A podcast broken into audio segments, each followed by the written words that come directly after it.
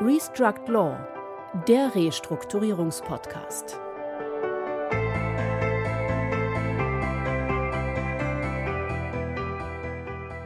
Herzlich willkommen, liebe Zuhörerinnen und Zuhörer, zu unserem Podcast Restruct Law, dem Restrukturierungspodcast. Mein Name ist Christian Heinze. Und ich bin Heiko Schäfer. Hallo.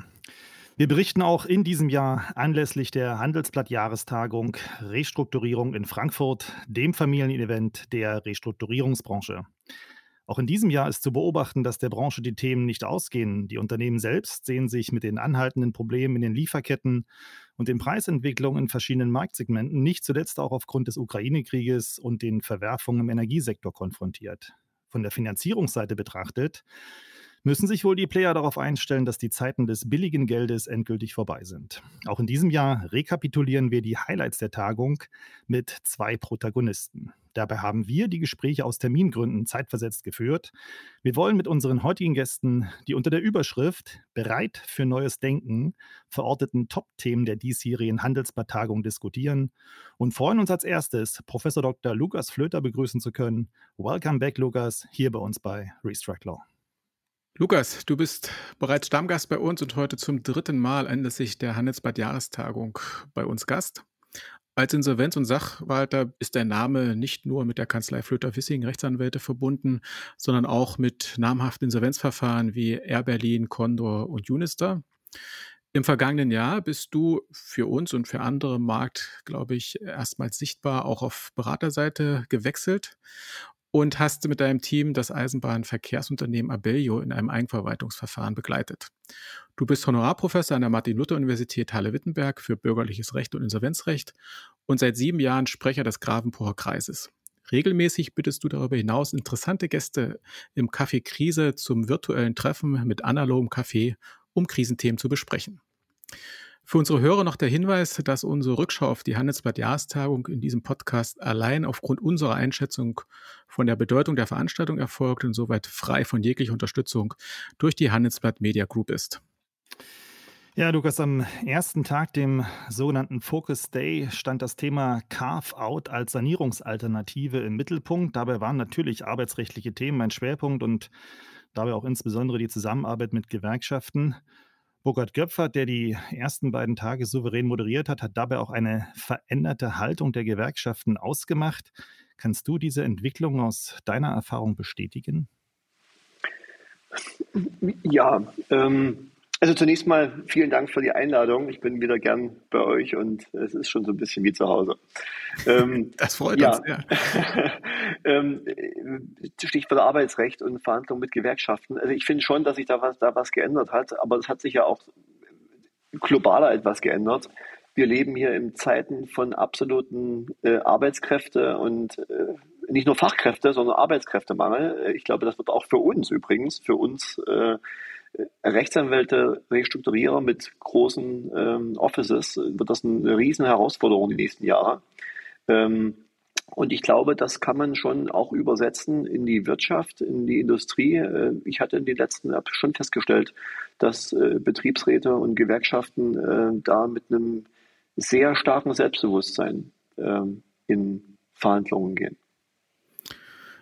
Das ähm, war auch ein großes Thema, auch insbesondere Burkhard Göffert hatte das ähm, adressiert das Thema, genau so, wie du es jetzt auch sagst, hat er sozusagen noch auch on top dann noch äh, auch gesagt, dass sich die Gewerkschaftsarbeit als solches auch sehr stark im Wandel befindet. Ähm, das fand ich ganz interessant. Ähm, er hat davon berichtet, dass also auch gerade Digitalisierung äh, bei Gewerkschaften ein Riesenthema ist, was Mitgliedermobilisierung anbelangt, was auch die Bespielung sozialer Medien anbelangt, dass dort also ein deutliches Umdenken und auch ähm, durchaus mehr Härte dann reinkommt in die Verhandlungen ähm, und schneller auch agiert wird wird. Also ähm, man frühzeitiger in die Verhandlung dann auch einsteigen muss, also nicht erst sozusagen, wenn es schon in der Zeitung steht oder äh, bei, bei Facebook, äh, Twitter, sonst wo, ja. äh, sondern äh, da frühzeitig die auch äh, mit einbeziehen muss und das auch mehr Zeit einfach in Anspruch nimmt. Also gerade wenn man außergerichtlich, also zum Beispiel durch ein Carve-out äh, versucht, noch Dinge ähm, substanziell zu verändern in meinem Unternehmen, äh, dann halt eben dieses Thema nach vorne getragen werden muss zeitlich und dann auch viel früher dort eingesetzt werden muss. Äh, absolut, und das passt ja, entschuldige, das passt ja auch genau dazu, was wir ja auch in unseren Verfahren und Sanierungsmandaten immer sagen, dass wir, dass die Verfahren werden ja zunehmend gesteuert über das Thema Kommunikation. Ja, und ich hatte jetzt gerade in den letzten, letzten halben Jahr äh, einen, ähm, ich mache nicht wie ihr Sanierungsberatung, sondern nur in ausgewählten besonderen Fällen, wo ich auch mal die Rolle sozusagen wechsle. Aber in einem dieser besonderen Fälle, wo ich auch die Rolle des Generalhandlungsbevollmächtigten äh, hatte, äh, da war das ein riesen Druckmittel, ähm, äh, das eben die Gewerkschaft äh, mobilisiert hat und äh, Mitarbeiter mit Plakaten vor die Staatskanzlei ähm, geschickt hat. Äh, oder ähm, Mitarbeiter sich haben in Busse gesetzt, ähm, auf im Rahmen der organisiert durch die Gewerkschaft und haben dann äh, sich vor die Konzernzentrale des unliebsamen Alt Altgesellschafters äh, mit, mit Plakaten geschickt. Das hat, das hat ehrlich gesagt mehr gewirkt als ein äh, Schreiben des Generalhandlungsbevollmächtigten. Genau, das hat er berichtet. Ähm, er hat da auch äh, sehr plastische Beispiele gebracht ähm, aus dem von ihm betreuten Mandat äh, bei Airbus, wo es ja auch um äh, große Umstrukturierung ging im letzten Jahr. Und ähm, ein Thema, was er da noch angeteasert hatte, war auch die Frage Tarifgebundenheit. Gerade beim Carve-out ist das ja durchaus immer ein Thema, ob ich sozusagen aus der Tarifgebundenheit rauskomme dann. Ähm, und dass das dort auch auf politischer Ebene zwischenzeitlich äh, Bemühungen gibt, das, äh, sage ich mal, äh, zu verhindern möglichst, ohne an dem 613a, äh, sage ich mal, dran zu drehen. Da ist sogar entsprechende Vorhaben im Koalitionsvertrag äh, der Ampelkoalition mit enthalten. Und da höre ich ja so ein bisschen auch raus, ich weiß nicht, wie es dir geht, Lukas, dass das natürlich auch ein Thema werden könnte für nachgelagerte, zeitlich nachgelagerte Themen, Restrukturierung, Insolvenz, ähm, dass man dort natürlich möglicherweise auch zukünftig das Thema Tarifgebundenheit neuer Einheiten, äh, wenn ich dann versuche zu übertragen oder ähnliches, äh, mit auf dem Tisch hat. Was es Absolut. nicht einfacher macht, finde ich. Ja, also kann ich nur unterstreichen, ist mir genau in meinen Fällen im, im letzten Jahr und dieses Jahr genauso ebenfalls ergangen. Lukas, neben der Information von Professor Müller vom Institut für Wirtschaftsforschung in Halle, dass die Krisenwelle bereits 2020 durch Deutschland geschwappt sein könnte und zumindest kurzfristig keine weitere Welle zu erwarten ist, haben wir auch eine deutliche Kampfansage der frisch verstärkten Restrukturierungsberatung von Deloitte gehört.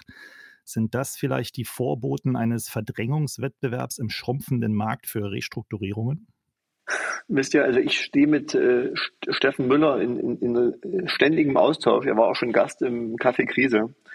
Ähm, aber im Gegensatz zu ihm, ich wage keine Prognose mehr, weil ich jetzt schon ein paar Mal da, daneben lag. Ja. Ähm, äh, jetzt für euch, ja, lasst uns, ich glaube, man kann das nicht sagen. Also ich glaube schon, dass wir jetzt gemerkt haben, äh, dass sich das ein bisschen verändert. Also gerade jetzt jüngst äh, schon es ein paar wesentliche, vor allen Dingen wesentliche Unternehmen gegeben hat, die ähm, Kraft ihrer Größe sozusagen besonders wahrnehmenswert waren. Das ist vielleicht ein gewisses Signal ist. Ähm, wie das aber jetzt weitergeht, das wird ja vor allen Dingen auch davon abhängen, wie jetzt der Gesetzgeber äh, in den nächsten Monaten auch mit den anhaltenden Krisenthemen, äh, Stichwort Energie, Ukraine, äh, um, umgehen wird.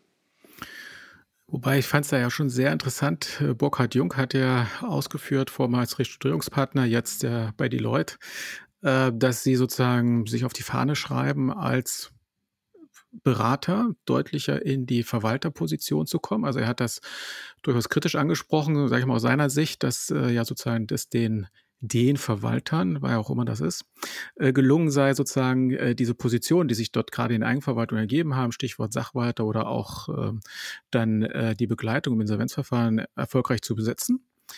Äh, und dass äh, schon das Ziel ist, ähm, sage ich mal von Deloitte und anderen, sozusagen, dass die Berater mehr zum Verwalter werden, also auch in diese Position mit reindringen, auch die Rechtsberatung, die damit dranhängt, äh, mit erbringen wollen was jetzt ja bei Deloitte möglich ist, ähm, durch den äh, Legal Arm. Ähm, und ähm, andererseits er damit rechnet, dass die Verwalter, äh, die sich, sagen wir mal, auch zeitlich auf der Zeitschiene der Rechtssprechung weiter nach vorne bewegen, das ist ja eine Entwicklung, die wir schon seit Jahren sehen, äh, dort also auch mehr in diesen Beratermarkt reindringen und auch mehr betriebswirtschaftliche Beratung anbieten werden. Das war so seine Erwartung. Und da denke ich, das ist natürlich schon mal eine Ansage, äh, wenn wir dann zukünftig ähm, Restrukturierungspartner oder ehemals Restrukturierungspartner dann doch deutlich mehr und intensiver in der Beratung sehen. Also ich sehe das ehrlich gesagt, Christian, nicht so nicht so schwarz-weiß. Also ich sehe das nicht so, wie du richtig schon angedeutet hast. Ich glaube, das geht in ähnliche Richtung wie deine Einschätzung. Ähm, die Verwalter und die Berater und so, das gibt es ja eigentlich gar nicht mehr. In den großen Sanierungen, in den großen Fällen ist das ja ein Team und da hat jeder seinen Platz, ja. Und da hat natürlich äh, vielleicht der Verwalter, der so ein bisschen so dieses, dieses klassische, diesen klassischen Verwaltertyp repräsentiert, der unabhängig ist, der wenig Konflikte hat. Also wenn ich bei den, wenn ich bei, bei Deloitte sehe, wie lange da eine Interessenkollisionsprüfung äh, äh, dauert, bin ich mit meinem Fall schon fast durch. Ich meine das jetzt gar nicht kritisch, das müssen die ja auch so machen. Ja. Aber ich wollte damit sagen, es, ich brauche eben auch beim, beim, beim Operieren, ja, da brauche ich ein kleines Skalpell und ein großes Skalpell und ich brauche einen Hammer und ich brauche eine Säge und jedes, jedes äh, Werkzeug findet seinen Platz und seine Verwendung. Und, und keiner kann ohne den anderen. Ja, ich kann nicht ohne die Wirtschaftsprüfungsgesellschaft und ich würde mal die These wagen, vielleicht auch in einigen Fällen dann die auch nicht ohne, ohne äh, jemand, der dann den klassischen Verwalteransatz äh, äh, repräsentiert. Und äh, wir hatten das Thema eben Gewerkschaft. Natürlich ist es erforderlich, dass, dass eine Gewerkschaft da auch einen, einen Namen hat, ja, und eine Person zum Anfassen, die vollkommen authentisch ist und dafür Vertrauen schafft. Und deswegen glaube ich, findet da jeder seinen Platz. Und das hat sich ja eben Gott sei Dank in den letzten Jahren wirklich geändert, dass Teamarbeit gefragt ist. Und das sind eben Anwälte und Wirtschaftsprüfer und Steuerberater und eine Verwalterkanzlei und vielleicht auch noch eine zweite Verwalterkanzlei, ähm, die da miteinander in ihren Rollen sich finden äh, und diesen Fall gemeinsam bewältigen. Und deswegen würde ich es schlichtweg nicht so in extremen Positionen sehen. Ich fand das auch ganz interessant, dass er das auch so, ähm, sag mal, gegenübergestellt hat ist ja vielleicht auch, sag ich mal, unter strategischen Gesichtspunkten jetzt erstmal sinnvoll, so ein Ziel zu äh, proklamieren, auch äh, wenn man sich äh, bei die Leute dann neu ausrichtet. Aber äh, das ist sicherlich interessant zu sehen und wir werden jetzt äh, dann gleich auch im Anschluss noch mit Stefan Sanne von die Leute sprechen und denen dann auch genau die gleiche Frage nochmal stellen. Was dazu aber ganz gut reinpasste, ähm, war dann ja auch äh, am, am letzten Tag äh, Markus Zichi, Volkswagen äh, bei Volkswagen Nachfolger von Frau Dr. Esser äh, und damit Leiter reaktives Lieferantenrisikomanagement hat ja durchaus sehr bissig angemerkt und es war ihm eine Herzensangelegenheit, glaube ich, das auch mal durchzu, äh, durchzustellen, dass er da immer wieder von den gut vorbereiteten Eigenverwaltungsverfahren hört, er diese aber eher selten sehen würde bis gar nicht. Ähm, das äh, korrespondiert möglicherweise ja auch damit, äh, dass dort ähm, Themen, sage ich mal, auch von den Verwaltern, wenn man das jetzt nochmal so gegenüberstellen will, ähm, sozusagen, oder die Berater, die auch ein zweites Standbein in der Insolvenzverwaltung haben, dass die so ein bisschen auch versucht äh, oder verspielt haben, die Chance, die sich da eigentlich ergeben hat, das nachhaltiger zu besetzen, diesen Teilbereich der Beratung, der umfassenden Beratung, die dann auch, sage ich mal, andere Stakeholder, wichtige Stakeholder wie Volkswagen überzeugt. Dass wir es doch äh, nicht schaffen, also da müssen wir uns ja alle, glaube ich, ein bisschen mit einbeziehen, äh, sagen wir auch so zu agieren, nicht, dass es Volkswagen immer gefällt, das ist, glaube ich, ja nicht das Thema dabei, sondern so zu agieren, dass man einfach auch alle Beteiligten von dem, was man tut, überzeugt. Das ist ja am Ende des Tages das Wichtige, glaube ich.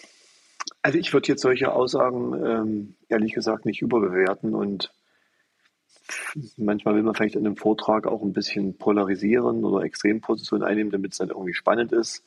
Und jeder hat natürlich seine eigene auch äh, Motivlage, je nachdem, welche Interessen er vertritt oder welchem, welchem Arbeitgeber er dient. Ja, und jetzt würde ich vielleicht ähm, die Interessen von OEMs, die jetzt schon speziell sind, ähm, also ich als spezielle Stakeholdergruppe sehe in Sanierungsprozessen. Definitiv. Äh, vielleicht ein bisschen anders sehen als das, was ich höre und auch jeden Tag höre von anderen Stakeholdern, ob das Banken sind, ob das Gewerkschaften sind, äh, die mir schon mit auf den Weg geben, dass es sicherlich vollkommen richtig gute und schlechte Verfahren gibt. Es gibt auch gute und schlechte Beratungen und es gibt gute und schlechte Anwälte, das wissen wir alles. aber dass wir, glaube ich, schon auch Fälle sehen, wo die Eigenverwaltung, das Schutzschirmverfahren mustergültig äh, gehandhabt wurde. Ja, und auch zur Zufriedenheit der meisten Stakeholder. Alle kannst du wahrscheinlich sowieso nie zufriedenstellen, aber zumindest wo die meisten sagen, Mensch, das war jetzt sinnvoll. Und das ist so viele, meine, das ist, finde ich, auch ein bisschen platt, dass es so viele schlechte äh, Eigenverwaltungen gibt, das haben wir auch mal gesagt, ja. Also auch wir als Grafenburger Kreis hatten gesagt, wir wollen nicht, dass die Verfahren ständig umkippen. Das ist ein Image-Problem, äh, wenn jede Eigenverwaltung oder 99 Prozent der Eigenverwaltung in Regelverfahren kippen. Aber das hat sich ja, finde ich, also schon parallel zur ESO-Evaluation schon gebessert. Es gab, es gab wirklich musterbeispielhafte Verfahren, die gut und schnell, auch wichtig, äh, durchgelaufen sind. Ja, ähm, definitiv. Und das ist jetzt mit den neuen Eigenverwaltungsregeln, ist es ja technisch jedenfalls, gut, es gibt vielleicht auch schlechte Richter, die dann das nicht beachten, aber dass es mit neuen Eigenverwaltungsregeln wirklich so viele, also Land auf, Land ab, viele schlecht vorbereitete Eigenverwaltung gibt, ist ja technisch gar nicht möglich. Ich wollte gerade sagen, wir haben jetzt ja auch die gesetzliche äh, Umsetzung. Jetzt gab es ein bisschen Übergangsfrist noch. Man konnte sich noch im letzten Jahr mit dem einen oder anderen Verfahren noch in die alten Regeln retten. Aber das dürfte jetzt ja zwischenzeitlich vorbei sein. Also jetzt äh, sehen wir ja nur noch gut vorbereitete, nach dem neuen Eigenverwaltungsrecht äh, vorbereitete Eigenverwaltung. Wir dürfen ja, gespannt da gibt's sein. Wahrscheinlich, da gibt es, Christian, wahrscheinlich auch schwarze Schafe, aber es gibt auch ein paar schlechte außergerichtliche Sanierungen, ja, wo irgendwie Natürlich. auch viel ähm, viel falsch gemacht wurde. Hinterher ist man sowieso immer schlauer. Äh, aber ich glaube, wir kennen alle und ich glaube, die Mehrheit der Stakeholder weiß das auch zu würdigen. Äh, auch eine ganze Reihe von, wir nennen keine Namen, vor allem nicht, nicht Namen von Verfahren, die ja die Anwesenden betreut haben, aber äh, eine ganze Reihe von, von glaube ich, gut gelaufenen Sanierungsverfahren, wo wieder mal unsere, unsere ESOG, unsere Eigenverwaltung oder Schutzschirm einfach einen guten Job gemacht hat. Ja, Lukas, wunderbar. Dann sagen wir vielen Dank für deine Eindrücke. Wir freuen uns, wenn wir uns hier im nächsten Jahr wiedersehen. Danke, viele Grüße nach Halle. Vielen Dank, Lukas. Vielen, vielen Dank euch. Ich komme wieder. Bis dahin. Sehr schön. Tschüss. Tschüss. Ja, und als zweiten Gast begrüßen wir ganz herzlich den Leiter der Restrukturierungsabteilung von Deloitte, Herrn Stefan Sanne. Stefan, herzlich willkommen hier bei uns bei Restrike Law. Vielen Dank. Stefan, du leitest bei Deloitte den Bereich Turnaround and Restructuring in Deutschland. Du verfügst über nahezu 25 Jahre Erfahrung in der Erstellung von Sanierungskonzepten, der Durchführung von Sanierungscontrolling-Projekten, der Umsetzung von Restrukturierung sowie der Bearbeitung von insolvenznahen Projekten. Wie für jeden unserer Gäste haben wir auch für dich unsere vier Fragen vorbereitet. Seit wie vielen Jahren arbeiten Sie in der Restrukturierung?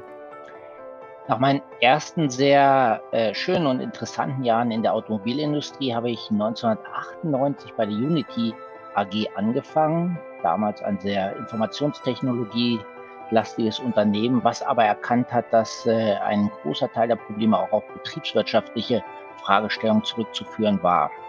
Seitdem bin ich also in der Restrukturierung tätig und seit 2001 bin ich bei Deloitte. Damals gestartet mit einer ja, einstelligen Rückennummer, sprich unter den ersten fünf, die sich mit dem Thema äh, intensiver beschäftigt haben.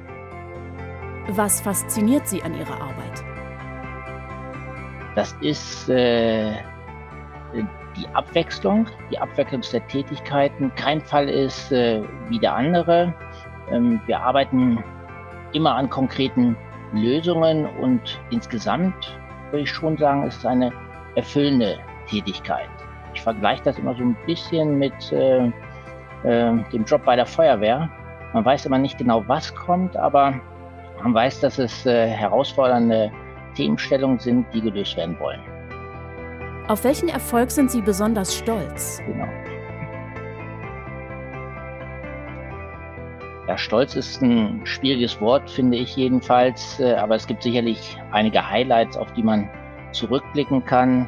So erinnere ich mich zum Beispiel an einen Bericht zur Überschuldungsprüfung bei einem Telekommunikationsprovider, der in Milliarden als Einheit geschrieben wurde.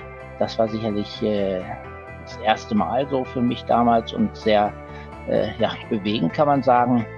Aber auch zum Beispiel ein Sanierungsgutachten für eine Autoreparaturkette, äh, mit einem insolvenzähnlichen Verfahren in UK, das in Deutschland so in der Kombination von den Einzelbausteinen, glaube ich, noch nie durchgeführt waren. Das war sicherlich auch ein Highlight.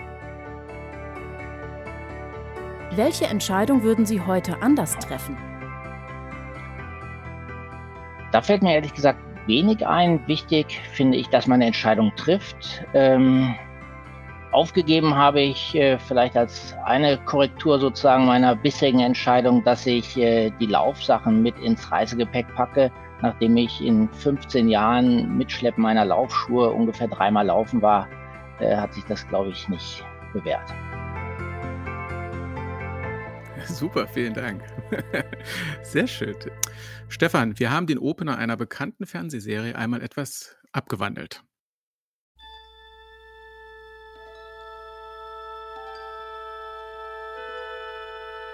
Der Restrukturierungsmarkt, unendliche Weiten. Wir schreiben das Jahr 2022. Dies sind die Abenteuer von Deloitte Turnaround and Restructuring, mit seiner über 100 Mann starken Besatzung in den nächsten Jahren unterwegs ist, um neue Welten zu erforschen. Neue Mandate und neue Marktanteile. In Lichtgeschwindigkeit dringt die Deloitte in Verwaltergalaxien vor, die nie ein kaufmännischer Berater zuvor betreten hat.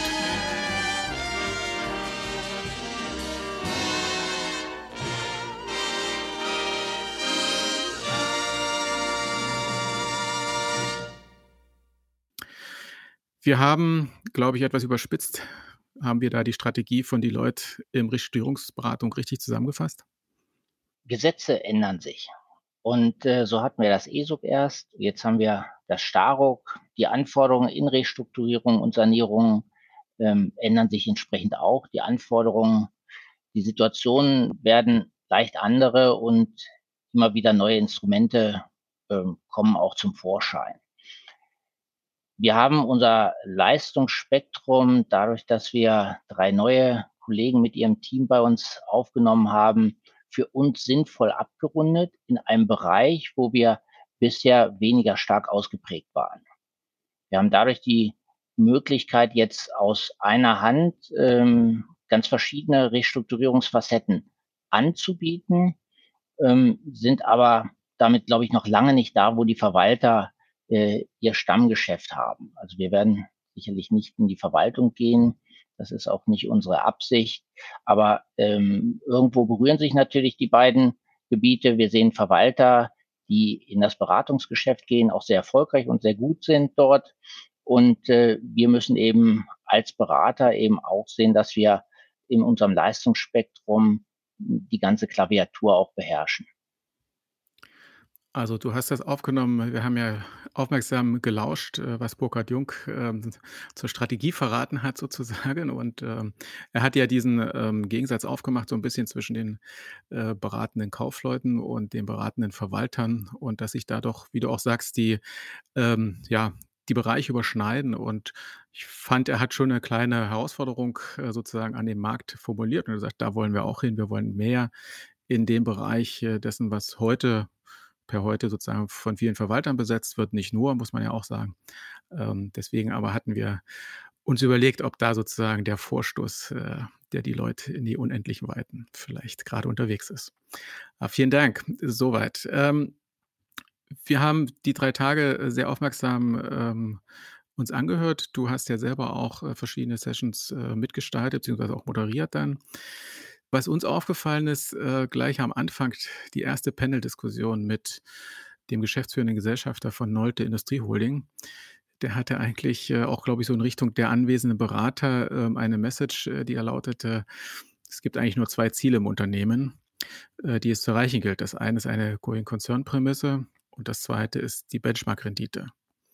War damit eigentlich schon alles gesagt für diese gesamte Veranstaltung? So einfach kann Restrukturierung sein? Nein, ich glaube, dass die Veranstaltung sehr viel tiefere Einblicke in verschiedenste Facetten gegeben hat. Was äh, dies ja auch äh, aus meiner Sicht äh, sehr gut war, dass viele Themen auch breit über äh, die Agenda verteilt wurden und somit auch sichergestellt war, dass zum Beispiel auch am dritten Tag noch äh, sehr gute und interessante Vorträge zu hören waren. Ehrlich gesagt haben mich am meisten äh, interessiert die Vorträge, die auch äh, mit einem gewissen Weitblick ausgestattet waren und ein bisschen restrukturierungsfremder waren. Insbesondere auch der Vortrag von Frau Hahn von Bayer, die dort äh, ja über Perspektiven zur Nachhaltigkeit aus einem ganz anderen Branchenblick berichtet hat. Das war für mich sicherlich eines der, der Highlights der Veranstaltung. Am ersten Tag, Stefan, stand ja an dem sogenannten Focus Day das Thema Carve-out als Sanierungsalternative auf der Agenda. Ist so ein Carve-out, sagen wir mal, eine echte Sanierungsalternative oder eher doch zwischenzeitlich mit vielerlei Hürden beschwert, die eine Umsetzung erheblich erschweren? Und warum ist es überhaupt notwendig, aus deiner Sicht das Thema Carve-out zu den Überlegungen im Rahmen einer Sanierung auch zu machen? Also das Thema Carve-out ist aus unserer Sicht ähm, eine Möglichkeit, äh, eine Restrukturierungsalternative, so möchte ich eher sagen, in bestimmten Fällen, die aber auch passen muss. Es ist sicherlich kein Allheilmittel, sondern ist äh, dort in den Fällen anzusiedeln, wo es eben sinnvoll ist, sich von einem bestimmten Bereich zu trennen und äh, den dann auch, äh, ich sag mal, intelligent im Markt zu platzieren. Das kann ja sogar unter der eigenen Flagge sein oder eben dann auch äh, verbunden mit einem Verkauf oder mit einer Übernahme eines Teilbereichs. Aber insgesamt sehe ich das als ein Baustein im oder als ein Werkzeug im Restrukturierungsbaukasten an. Stefan, du hattest eben schon ähm, auf die Themen abgestellt, die sozusagen, ja, ich sag mal, über den äh, Restrukturierungsalltag, den heutigen Restrukturierungsalltag hinausgehen. Ähm, eines der Themen, und das, glaube ich, hattest du eben auch gemeint, äh, war ja das Stichwort äh, ESG. Das ist ja ein Thema, was aus unserer Wahrnehmung bisher gar keine große Rolle gespielt hat in der Restrukturierung und jetzt ähm, sozusagen über Banken, über Neukreditvergabe äh, sozusagen in, auch in die Restrukturierung hineingetragen wird. Wie können sich eigentlich Unternehmer aus deiner Sicht in einer Krisensituation zusätzlich noch mit diesem für sie oftmals sehr neuen Thema beschäftigen? Oder ist es vielleicht gar nicht mehr so neu?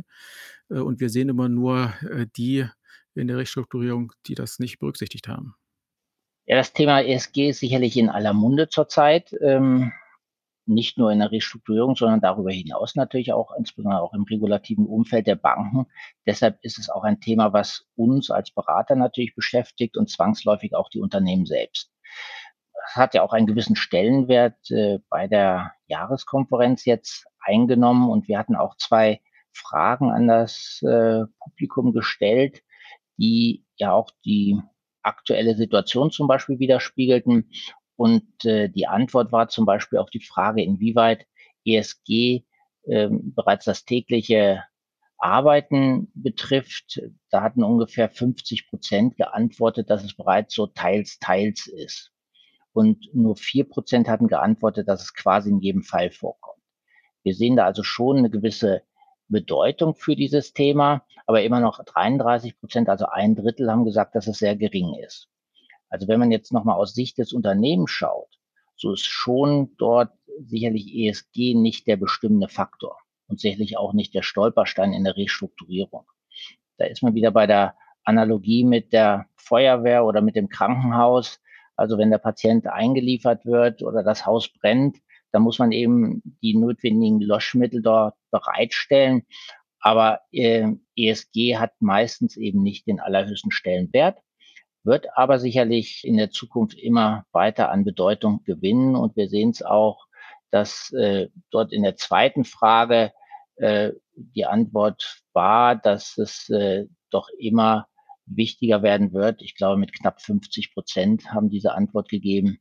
Und äh, so wird es sein. Also bei uns ist es schon heute Teil der Sanierungskonzepte. Und äh, da kommt es eben dann auch darauf an, wie wichtig das Thema in der Branche ist. Das ist in der Textilindustrie sicherlich schon ein anderer Stellenwert als jetzt vielleicht in anderen.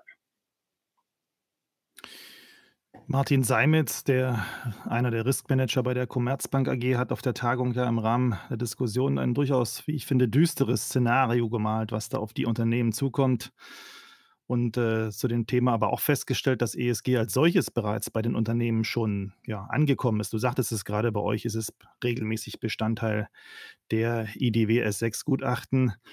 Nach meiner Wahrnehmung, gerade was vielleicht äh, kleinere mittelständische Unternehmen betrifft, ist das aber doch ziemlich neu. Von wo aus wird das Thema dann, äh, sage ich mal, reingesteuert? Rein Bankensicht äh, für die Unternehmen, die sich mit Finanzierungsfragen beschäftigen müssen?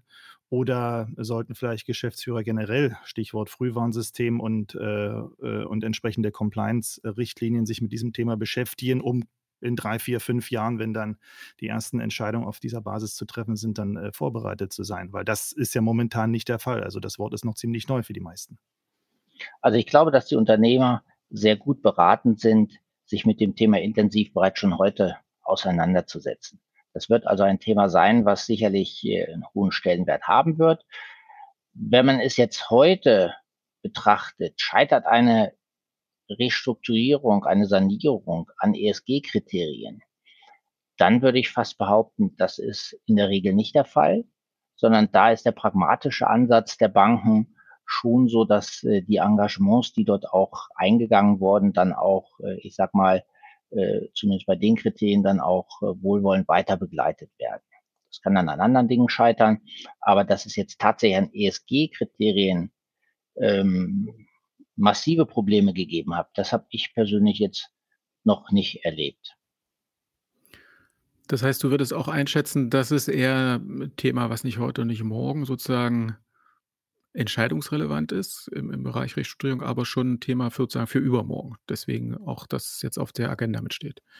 In der akuten Sanierung ist es ein ein Randthema im Moment noch, so würde ich das bezeichnen. Ich verstehe aber sehr wohl, dass die Banken das mit einer gewissen Weitsicht natürlich sehr viel stärker im Fokus haben, die natürlich auch über Kreditentscheidungen und Kriterien der Kreditvergabe nachdenken müssen und das natürlich auch bereits in die Zukunft weiterdenken. Das heißt, da äh, muss man einfach nach vorne geschaut damit rechnen, dass das auch äh, wesentliche Bestandteile werden. Wir waren ja neulich äh, zu dritt äh, auf einer Veranstaltung der TME, also nicht, nicht nur wir drei, sondern auch ein paar mehr, aber wir, dort haben wir uns getroffen. Und ähm, da war es ja auch Thema. Und da fand ich ja ganz interessant, dass ähm, das im Moment schon, sag ich mal, seitens der Kapitalgeber an die Banken herangetragen wird. Also dass das dort, dass da eine Investorengeneration gerade an die Tür klopft äh, mit ihrem Geld und sagt, wir würden äh, gerne investieren, aber zeigt mal, äh, wie seid ihr denn aufgestellt, ESG-mäßig? Und ähm, ich würde es auch so einschätzen wie du. Das ist jetzt nichts, was äh, aktuell in den uns vorliegenden Restrukturierungsthemen ähm, entscheidungsrelevant ist, insoweit, dass es da wirklich die Grundlage ist für alle weiteren Entscheidungen. Aber ich denke, morgen, übermorgen sozusagen bildlich gesprochen, kann das schon ein Thema sein oder wird es ein Thema sein, weil sich das einfach durch die, ähm, durch die Banken befördert wird und das Thema einfach ansteht. Wobei ich halt eben sehe, dass es ja uns ja an Kriterien im Moment noch fehlt. Ähm, da finde ich ja total spannend, dass ihr das schon mit aufnehmt. Wie, wie bewertet ihr das? Oder sagt ihr, wir gucken mal so in zwei Absätzen drüber, das sieht irgendwie ganz gut aus, aber äh, oder habt ihr da schon echt äh, harte Kriterien, an denen ihr das dann messt? Ich will noch auf einen Punkt erstmal zurückkommen, der eben auch in der Frage mitklang. Also bei der Kreditneuvergabe und bei Investoren, die ja, in einem bestimmten Segment sich aufhalten und dort auch äh, investieren wollen in Unternehmen.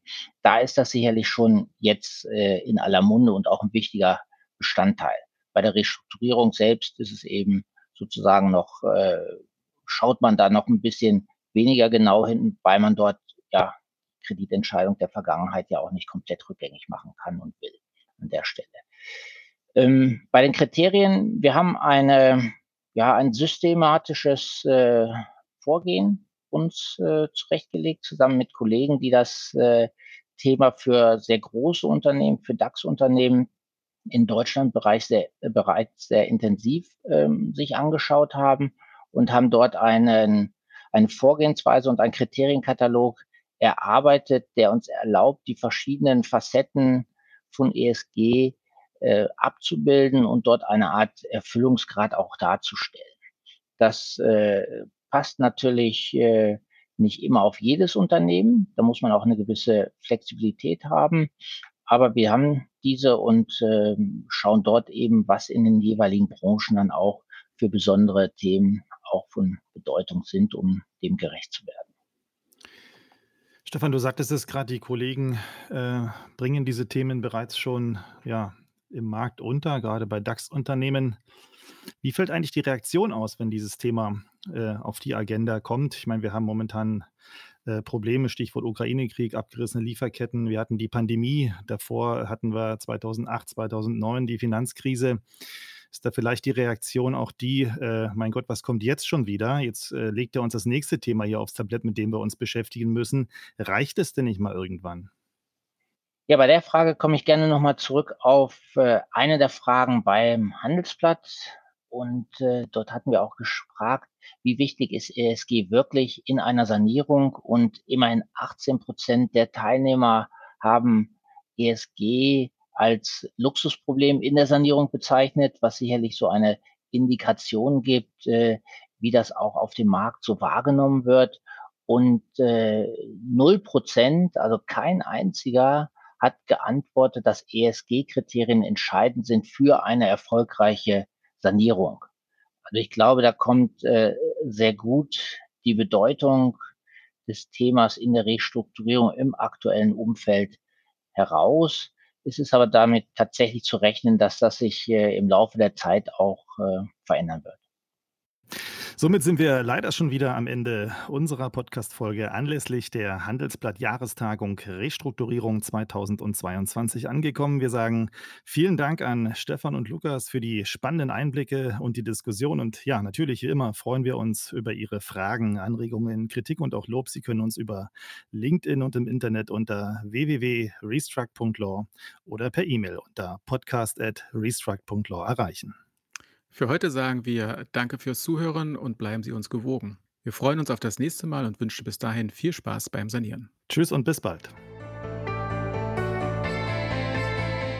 Restruct Law, der Restrukturierungspodcast von Dr. Christian Heinze und Heiko Schäfer.